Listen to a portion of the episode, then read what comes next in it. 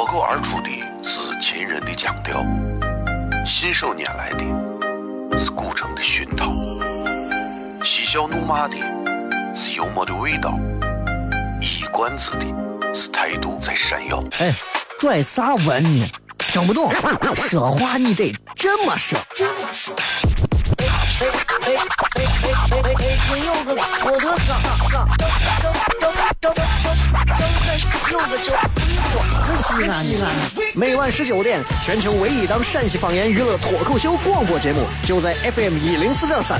它的名字是《笑声雷雨》。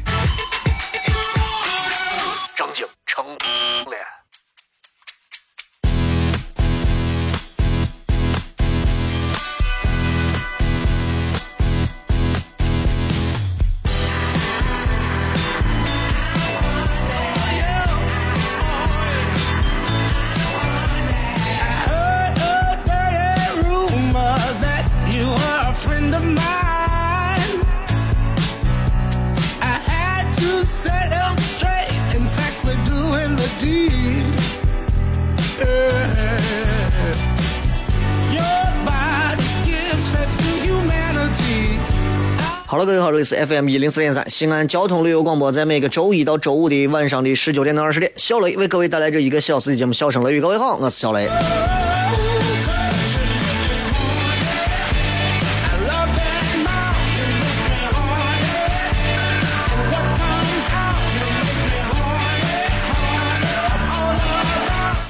今天是礼拜三啊，那么在今天呢，在节目当中啊，也跟大家聊一点儿。其他的东西，不过在刚开始这还有五分钟的时间，也跟大家说一下，今天晚上我们依然会有西安脱口秀俱乐部常规的这个开放麦的演出活动啊，因为你看已经到了进入到十二月份了，也就是说这个月结束之后，二零一五年我们这辈子都见不着了。很多人说我是你小雷，你说都是废话，我有啥说的？哎。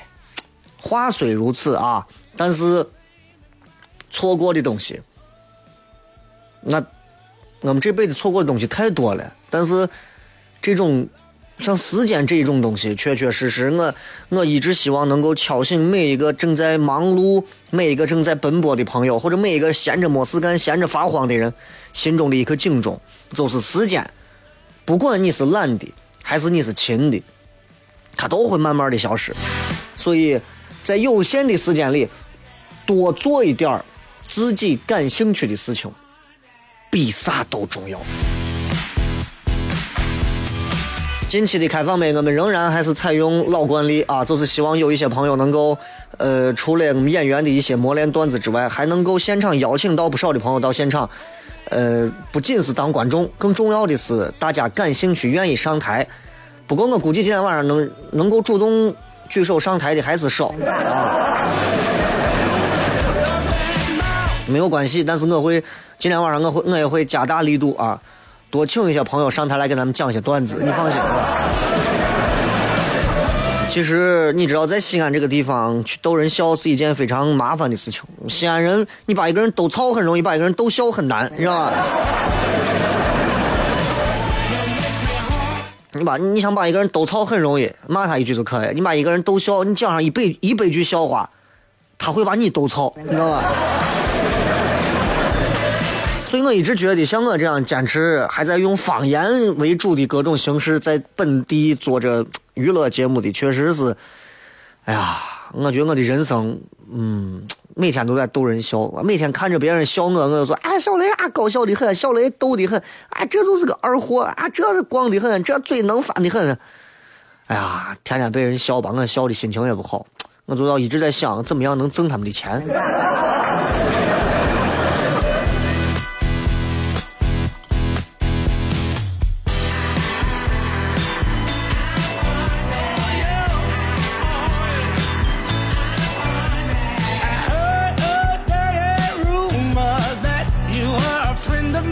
说话对于西安人来讲，其实根本不算一件麻烦的事情，因为说话非常容易，你知道吧？就是我们任何时候，西安人都知道该如何说话，包括用方言，包括用普通话。但是能把西安话，包括能把西安话说出味道的不多。我指的不是吐字归音，我指的是内容。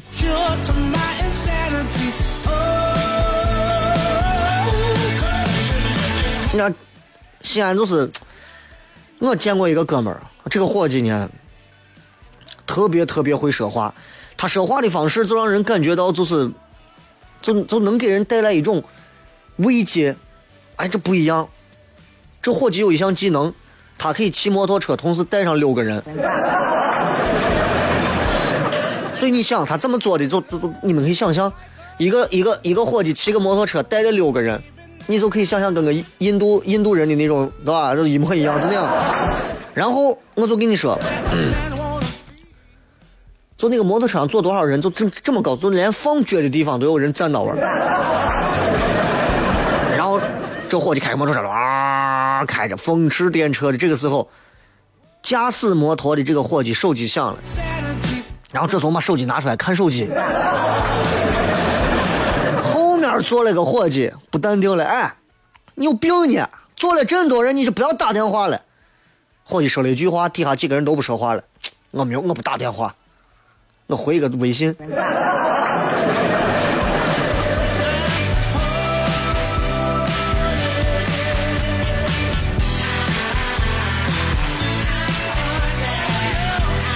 再次感谢各位啊，能够在每天晚上收听这档节目。很多能收听节目的，我估计都是很可怜的上班族，对吧？不管怎么样，接下来的时间才是我们真正内容的开始。进上一小段广告之后，马上回来，笑声雷雨。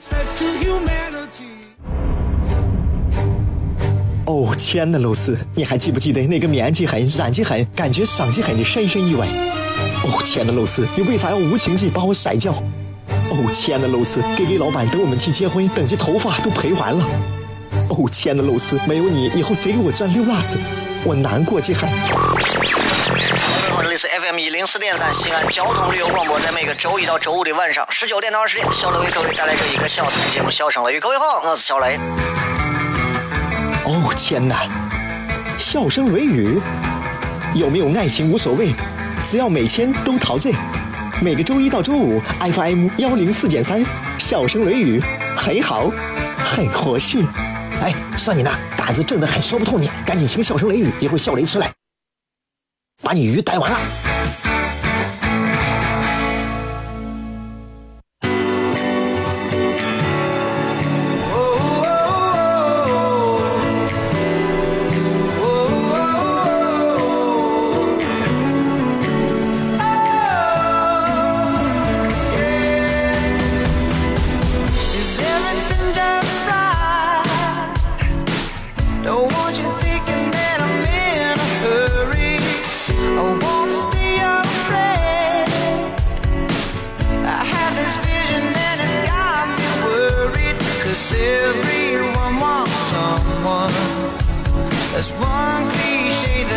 欢迎各位继续回来，笑声雷雨，各位好，我是小雷。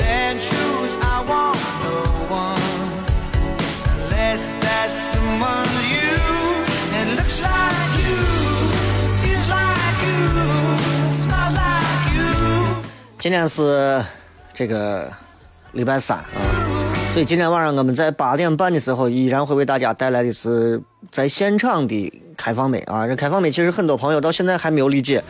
有这么两个概念，要跟大家一定要说清，一定要说清。第一个概念，第一个概念，啥叫开放美？开放的话筒，开放的麦克风，啥意思？就是这是一个可以开放式的舞台，不仅是演员可以上来讲段子，大家很多感兴趣有段子的朋友也可以上到舞台上，用话筒来讲自己的段子。这是一种其实并不算新颖的一种表现形式，在西方其实非常常见。这对于这些专业的演员来讲，是他们磨练段子最好的一个时机。这是我们每周三都会固定有的。另外一个，现在很多人动不动就在给你们的朋友圈，就在本地啊做的还少，但是也有，动不动就说我们在做一档脱口秀。啥叫脱口秀？啊？啥叫脱口秀？哪有那么多的脱口秀？对不对？所以到底啥是脱口秀？今天我要跟大家真的是好好的要要谝一下这个脱口秀。如果说你看咱们现在在做一档节目，这叫脱口秀，哎，但是你说你站那我说两句话，我不叫脱口秀，我就是含片，啊，我叫含片。而我们现在在做的其实是国外叫做 stand up comedy，站立式的一种喜剧。一个人拿着话筒站在舞台上讲自己的段子，这是我们要做的。所以大家一定要分清，脱口秀是中国人舶来的这么一个词，发明的一个词，啊，叫 talk show，一定要分清。如果不分清的话，你们很容易会被忽悠。很多人拿着所谓的脱口秀的名义，对吧？小雷每天在讲脱口秀，脱口秀，脱口秀，大家觉得挺有意思。然后突然有一天，有几个人也说我们在做脱口秀，你跑跑过去一看，发现根本就是唱秦腔中间说了一段话。我告诉你，你你除非你钱多，对吧？生活当中有很多东西是不容易被发觉，然后就把我们就洗脑了。我记得我在上周的时候就讲过一些东西，其实。真正的高手，很容易就让我们词就是就是，就很容易就把我们的这个脑子就洗了，然后心里暗示我们。比方说，我不知道各位买香水啊，在网上买香水是如何买的？呃，可能有些人买香水是根据商家的一些宣传，或者是导购的一些引导，最终在闻都没有闻的情况之下，可能就做出来某种选择。啊，香水不是衣服。你看一眼，哎，这个裙子不适合我，这牛仔裤，哎，我不喜欢，这个 T 恤，这个图案我，嗯，不适合我。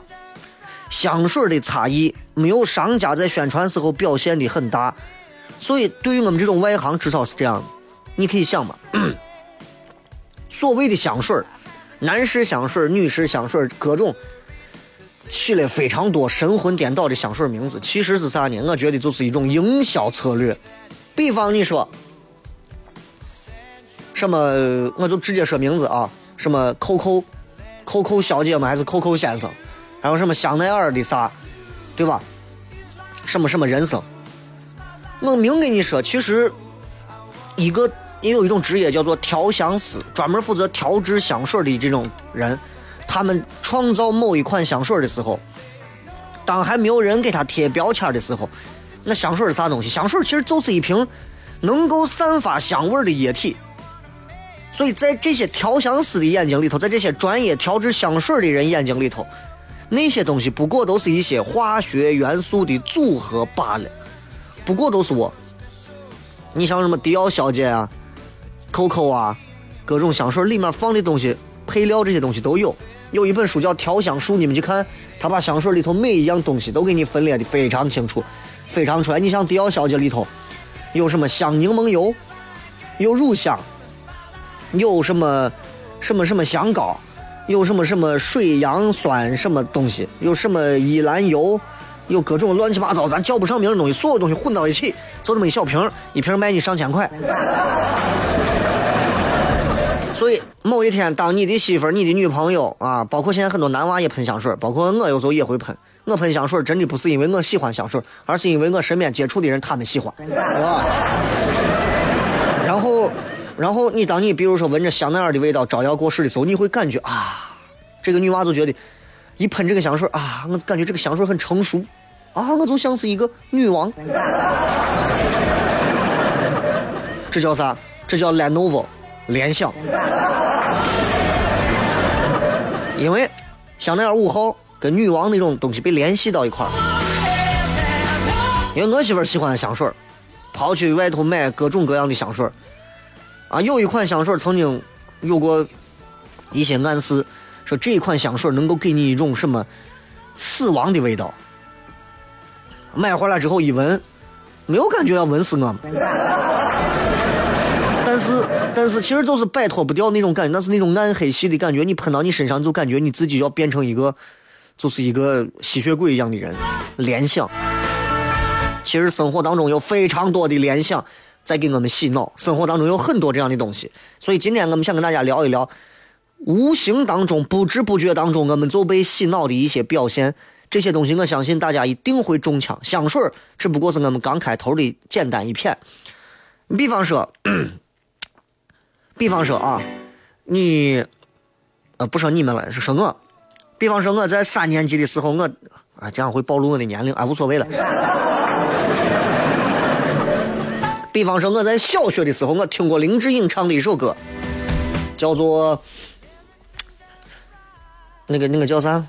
嗯，十七岁的雨季，对吧？好像好像这个十七岁那年的雨季有这首歌。那然后在多少年之后？当然我在现场也见过林志颖，跟他也也录节目也交流过两句。然后他在他突然在唱起这首歌，我就突然歘，一瞬间我就穿越到我上小学那会儿。哎，就就是这种感觉，你明白吧？就是这种意思。多少年之后，你重新听到那首歌，你还会回想起某一年的时候，你听到这首歌的画面，而某一年的那个画面跟某一首歌被你设置了一个心中的一个一个一个锚，明白吧？就是当你听到某一首歌，比方说你在若干年前你听到一首歌，叫做。我和你缠缠绵绵，翩翩飞。现在很多人觉得这歌很俗，当年还很好听，红遍街头，对吧？然后你听到这首歌，你想起你跟你女朋友两个人双宿双栖的这种感觉。十年之后，你你再听这首歌，你可能还能回想起当年的某一些画面。这就是你的心在当时的某个时间段里抛了一个锚进去。我们的很多偏见，其实都是往往的过往的一些经历的联系的结果。比方说，比方说，你你媳妇儿或者你女朋友的前男友或者前任，他是一个嗯厨师，你可能这辈子都很厨师。你比方说，你的情敌是一个弹钢琴的，你这辈子都会很弹钢琴的。你比方说，你以前被一个。呃，脸上可能有痣有痣的一个小伙打过，你可能一辈子都会恨脸上有痣的人。所以，我想说的是，大家不要被联想的东西暗示和影响，一旦被暗示、被影响，其实非常可怕。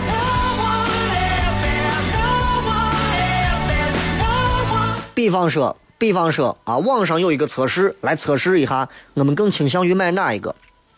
淘宝啊，第一个，电吹风家用大功率负离子静音折叠恒温冷热风吹风筒特价包邮四十九元。第二个，电吹风 SF 七三幺二家用大功率发廊吹风筒冷热风负离子折叠四十九元。那么你猜这两个哪个买的多？大多数人选择上面一个。原因并不是介绍，而是因为你们会看到上一个底下有六千七百多个人付款，而底下只有五个人付款。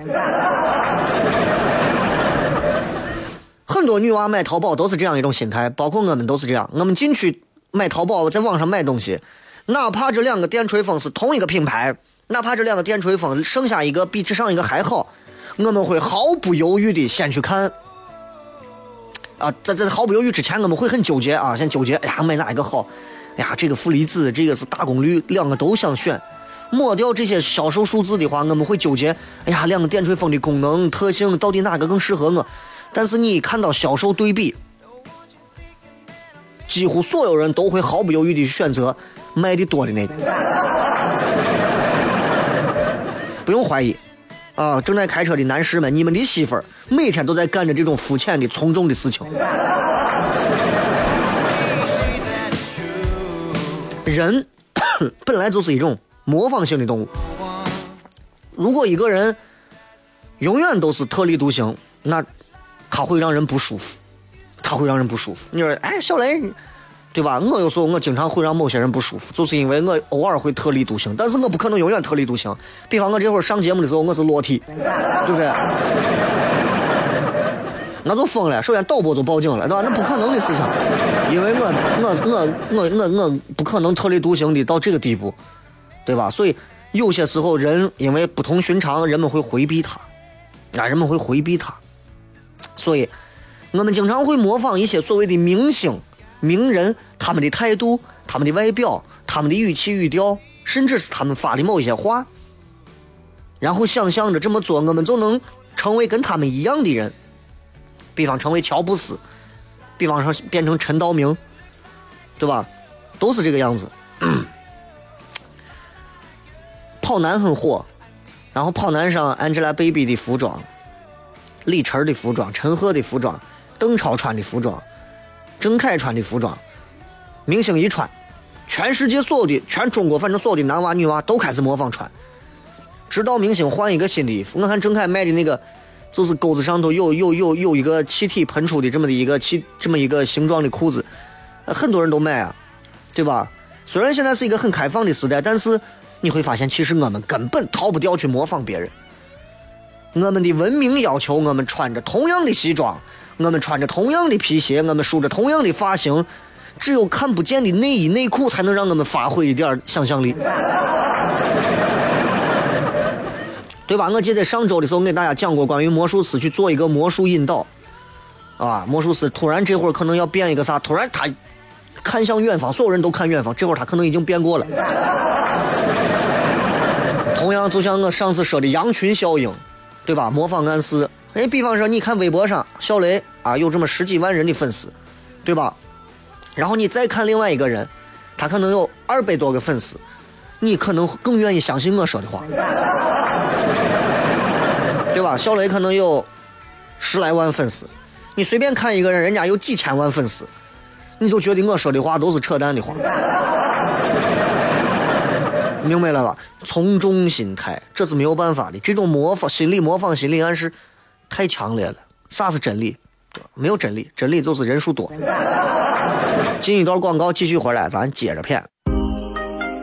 脱口而出的是秦人的腔调，信手拈来的是古城的熏陶，嬉笑怒骂的是幽默的味道，一冠子的是态度在闪耀。哎，拽啥文呢？听不懂，说话你得这么说。哎哎哎哎哎哎哎！今有个我的哥哥，周周周周周周有个叫一哥，西安西安。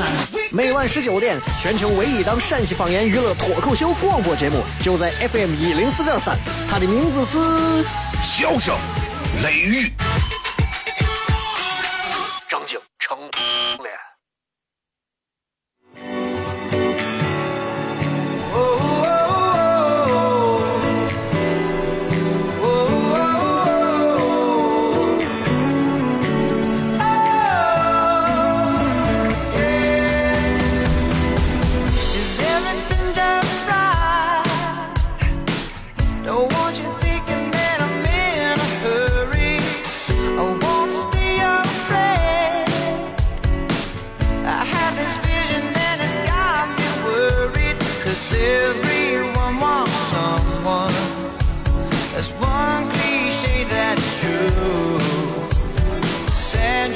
各位继续回来，这里是笑声雷雨，各位好，我是小雷。今天我们跟大家讲一讲，其实有一些时候啊，我们经常会被一些所谓的心理暗示，或者是某一种心理的催眠，就把我们弄的，就就就就就被洗脑了，就跟别人跑了。其实我不喜欢这样，我也不希望大家都是这个样子，其实挺崩溃的。这个这个这个这个，你比方说，啊，这个，嗯。真理这个东西，到底啥叫真理？刚才我说真理啊，是人多就是真理。还有一种就是，胜利者、成功者对你讲的故事就是真理。现如今这个社会上充斥着到处都是马云讲的就是真理，对吧？马云讲的就真理吗？一点都不对，对吧？现在多少人？哎呀，这个多少女娃现在？哎呀，一个是陈冠希，一个是王思聪。陈冠希又帅又能唱歌又能跳舞。对吧？长得坏坏的啊，都喜欢他，所以呢，我选王思聪。脸都不要了，是吧？当然，对对这些人，咱们没有任何的评价和看法，就是说，真理并不见得都是在所谓的成功的或者是财富拥有比较多的人身上。啊，权威暗示这个词，其实在这个时候就很作作用就很大了。我们更倾向于相信那些具有权威的人。比方说，举个例子，你妈说让你多吃鸡蛋，你可能不听，为啥？转头过去，你在我接着叠方便面。结果呢，你院子有一个营养专家，这个营养专家上过中央电视台，说要多吃鸡蛋，多吃鸡蛋对你骨骼发育好，身体好，你就多吃。咱也是，医生让吃啥咱就吃啥。你说医生要是想害你，你照样也信。我们从小可能就习惯于去听父母的指示，因为父母在当时是我们最有权威的话语权的来源。但很多时候，父母的出发点是好的，但未必是对的。俺屋人以前强迫我，反正就是一定要学，把数理化要学好，我学不好，学不好，后来还给我请家教，啊，后来我跟老师骗的倒挺好，女娃。但是，对不起啊，除这之外，我就是学不好。我也我做再多的数学题、几何题、物理题、化学题，我没有办法具备那种逻辑思维能力，这没有办法，你明白吧？如果俺屋人要是知道我现在能成为一个主持人，会不会在二十年前、十五年前的时候就提前让我安排，让我去上一个什么播音主持专业的学校？然后有一天出来，我可能就成，我就成神一般的存在了，对不对？那问题是不可能嘛？我再做我也改变不了嘛。我在某些方面的天赋，我相信能高于其他人。所以，所以跟我有类似经验、经验和经历的人应该不少。我相信你们应该都经历过跟我一样的痛苦。就是为啥你们和我很多人都有人格缺陷，就在这儿。我跟你说。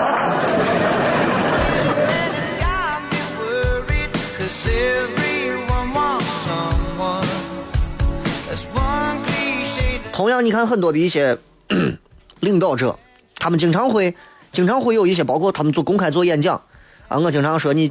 如果你在网上你搜到过，你像过去德国纳粹的头子啊，希特勒演讲，你去如果看他的这些词儿，你会发现这货是一个非常善于演讲、蛊惑人心的一个军事天才。虽然他没有放到正道上，杀了无数人啊，但是这货在演讲方面确实害怕。你看现在中国社会上充斥着很多的讲师，自己高大上的头衔我一见这种所谓的讲师，我躲得远远的。为啥？我觉得都是一帮子虚招子。我给明说，我告诉你，如果你在社会上碰到一些人说你去听他的讲课多少钱，你去听他的啥啥如何，大多数情况下我是不会去听的，因为我也是说语言的，我也知道这个东西。比方说你你需要让对方相信你的一个谎言的时候，你要先说一句这样的话：大家都知道的事实就是啥样啥样。你比方说，你看我接下来要给大家讲。我说地球其实是三角形的，你们肯定不会相信，但是我开头会加这样一些话，比方说大家应该都知道，啊，发明发明这个这个这个发现地球的是是圆的还是方的这个人是谁谁谁谁谁，大家都知道，对对对，我先用大家都知道这些方式让你们都知道，然后能起到很好的效果。还有一些开场白可能更软，比方说，就像你们知道的啊，谁谁谁谁，你应该大家应该知道这么一件事儿，哎，我记得以前有一个新闻这么说。哎，对吧？这些东西，暗示性的东西。比方说，还有一些东西，通常不需要去证明，他会加到当中一些话。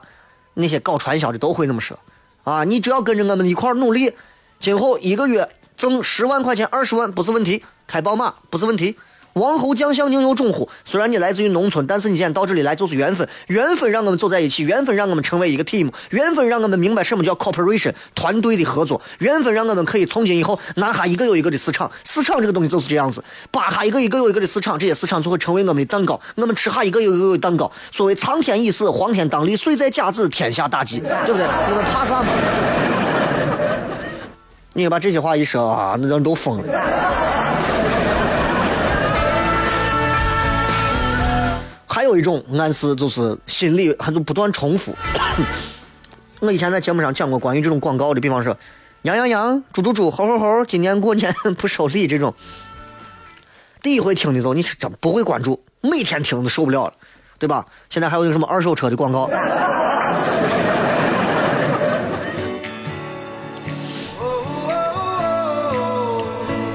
包括苹果、苹果手机、苹果的 iPad。其实 iPad 是一个非常尴尬的东西，啊，俺屋现在有四台 iPad，iPad 很尴尬，但是你知道 iPad 经常会出现在某一些地方，某一个明星经常出去玩干啥，手里面会夹着一个 iPad。你知道，久而久之，在我们这些可怜的中国人的脑海当中，没有主见的我们这些可怜人心目当中，我们会发现手上有一个 iPad，代表着啥？代表着品味。Fashion 潮流 technology 科技深入我们脑海，让我们给自己，我们自己给自己找一个无关紧要的理由，把它买下来。你想一想，你买 iPad 的原因是啥？啊，我想切水果，不切水果我手痒痒。你有病吗？对不对？神经病啊！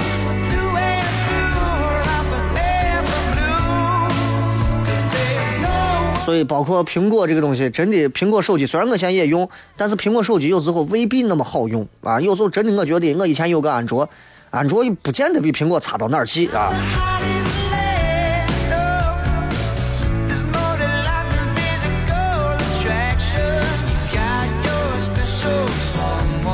就这种，这种东西其实很多很多啊。还有一个很好玩的东西，我不知道大家有没有有没有遇到过啊？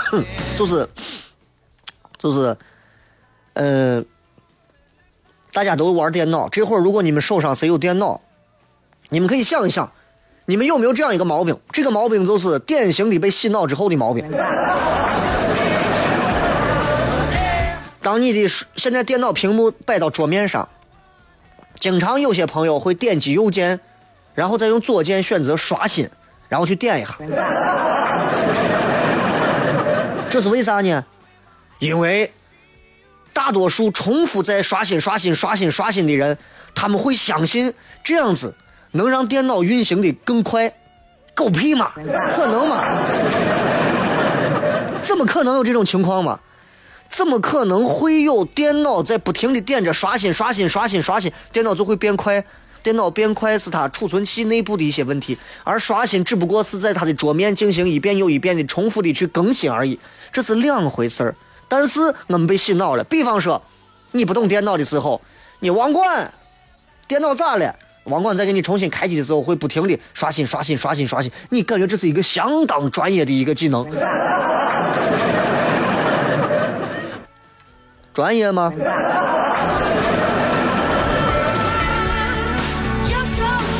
所以很多时候，我们经常啊，我们经常都会被各种各样所谓的、所谓的洗脑，就就就真的给洗脑了。所以，当你有一天拿着手机、拿着电脑，用鼠标不停的刷新、刷新、刷新的时候，你要记住。有些时候，我们经常在做着一些和点击刷新一模一样的事情，而且毫无意义。稍微休息一下，马上回来。最后的十几分钟的时间，来跟大家互动一下。笑声雷雨，马上回来。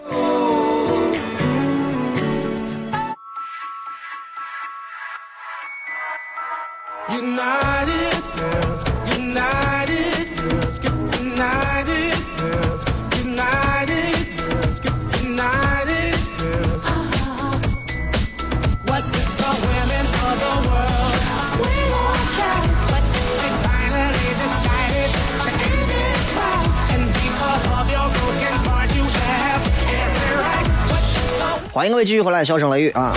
咱们直播贴的内容啊，一句话证明你老了。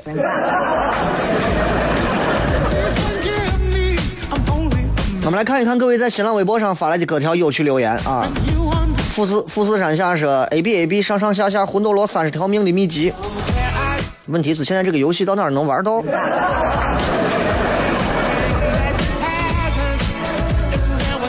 这个。Antonio 说五个字，快谢谢搜搜。的确啊，我们随着年龄增加，我们的称谓也在改变。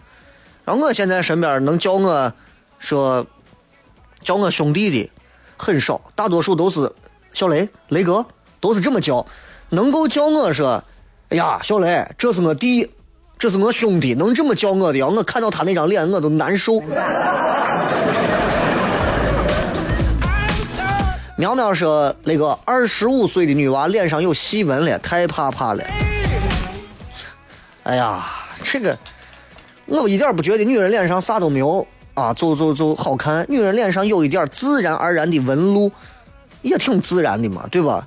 一个女人脸上弄的跟弄的跟一面跟一面镜子一样，那那那那那能看吗？对吧？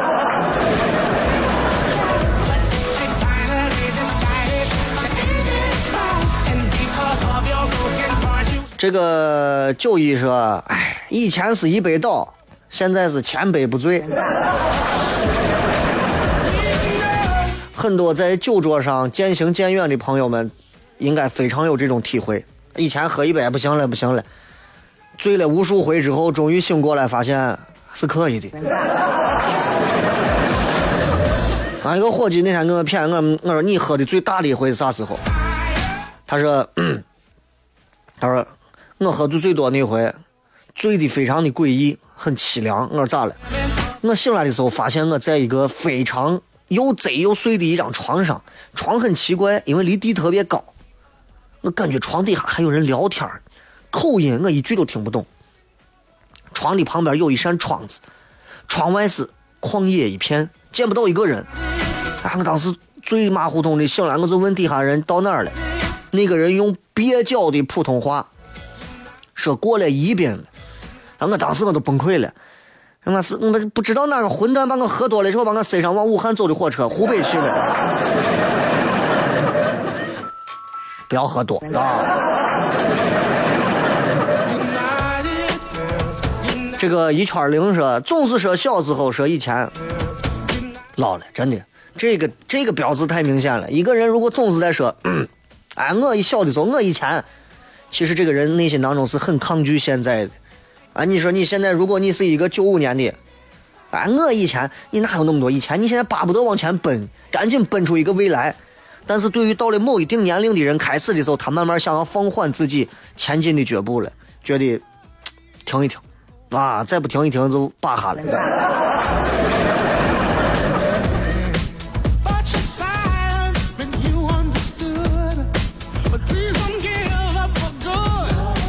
这个是雷哥一定要读，每次互动发评论被雷哥读出来，就感觉古代每天晚上等待被皇帝翻牌子灵性的妃子一样。那你好歹把你的头像和名字也换一个性感的，让皇帝愿意翻嘛，对吧？Seven 说他家住在遥远的恐龙时代，你爸是科赛。你说这话很多人听不懂啊，很多人听不懂，我都听不懂。你说你太老了，我跟你讲，我都没有看过啥叫《恐龙特级可赛号》，里面有一个阿尔塔夏公主，还有一个机器人叫记忆，我都不认得那些人，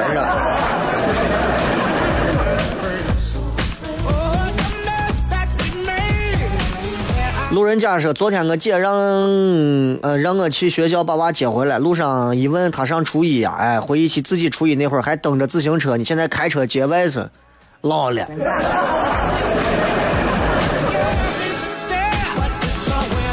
一天小子，链子糖一毛钱五根，拉拉王一毛钱一根。潮流宅货店说家里的纸越来越经用了。”越来越经用了啊！一卷卫生纸是吧？能用半年是吧？没有氧气的呼吸是快快吃那个蘑菇，顶那个问号，不容易啊！真的真不容易啊！杰哥说了一句话：“TFBOYS 是谁？”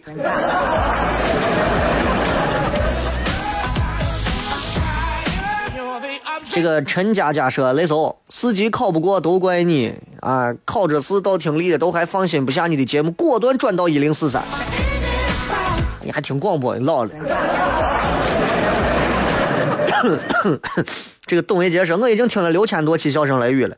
雷哥昨天那期说我的嘴皮子已经快磨完了。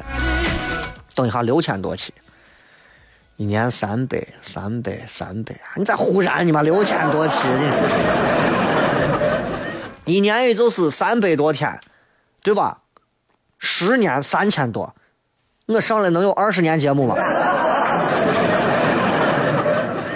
这个瑞瑞说一个夜都熬不下来了，熬夜确实是让一个身体年龄颇大的人无法接受的，啊，到了某一个年纪的时候，到了某个点要废呀，走肾经，走肝经，走什么大肠经，是吧？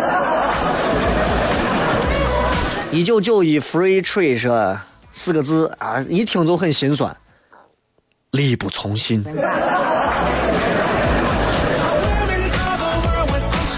甜豆说，曲江那会儿还是一片荒凉啊，至今都后悔为啥没有满地打滚的让我爸我妈买上一亩地。这确实，我们都是经历过那一代的人，看着一片荒凉变成一派繁荣。虽然曲江现在很多楼房盖的很高、很大、很贵，啊，虽然没多少人住，但是放到位不如给咱住，对吧？呃，亨特卡尔，手机明明能看新闻，就非得看报纸，是吧？赵若涛还是《西游记》好，看。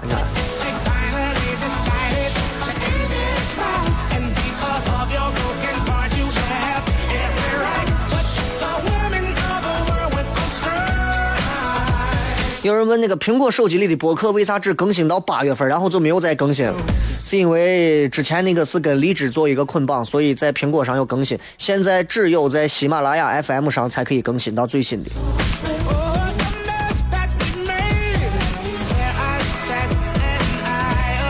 这个是自从上了大学，看高中生都觉得好嫩。还有雷哥，我太喜欢你节目，陪我度过了高中的生活。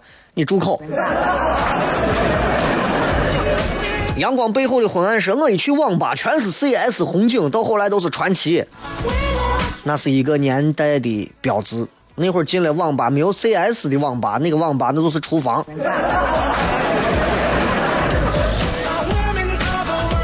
一次笑七天说：“现在我宣布，中华人民共和国今天正式成立了。”你有那么老吗？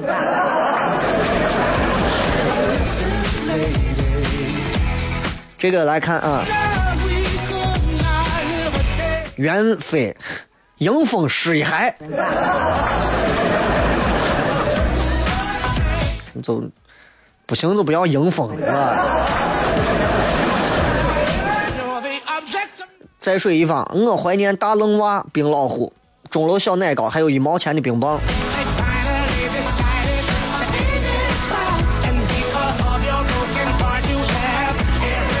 拿着一分钱的纸币到村口商店买东西啊，这真是。有人说我听过笑声雷雨，我这这不算老了，你知道吧？还有很多啊，有人说叫我臭蛋，说冰冻果汁夏威夷，我都是真的是我都是很早前。现在你说到那啥地方有个冰冻果汁，是吧？还有一些人说，那个喜马拉雅只更新到二十七号，麻烦把最新的上传一下啊！这个更新到二十七号是因为叫我看一下，这个呃二八二九这两天好像没有吧？然后呃啊这两天努力更新，因为昨天的节目昨天才传完，所以很抱歉啊。还有三十号的，对吧？一块儿给你传。但三十号对三十号是重播，对。这个是 年末岁终就惆怅，又快过年了，焦虑啊！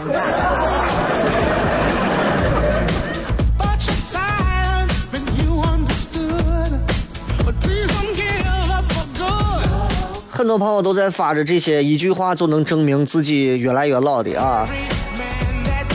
我只想说，嗯，虽然有时候通过一句话能证明我们老了，但是我们的心态希望大家都不要太老。啊，罗晓说，单位身边的新同事都是九五后。啊，这个 A A X A A L X 九八年的来发一评论。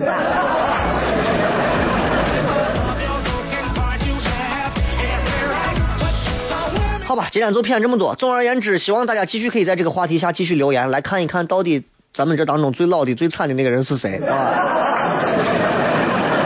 最后时间送各位一首歌曲，改天我们再片，明天我们继续回来接着片，半点互动啊！然后马上八点半到现场的朋友，我们到现场继续跟大家一个半到两个小时的开放麦，咱们等会儿见，拜拜。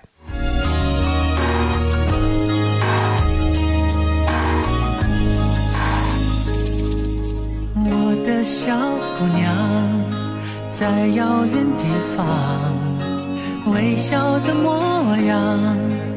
谁都要喜欢。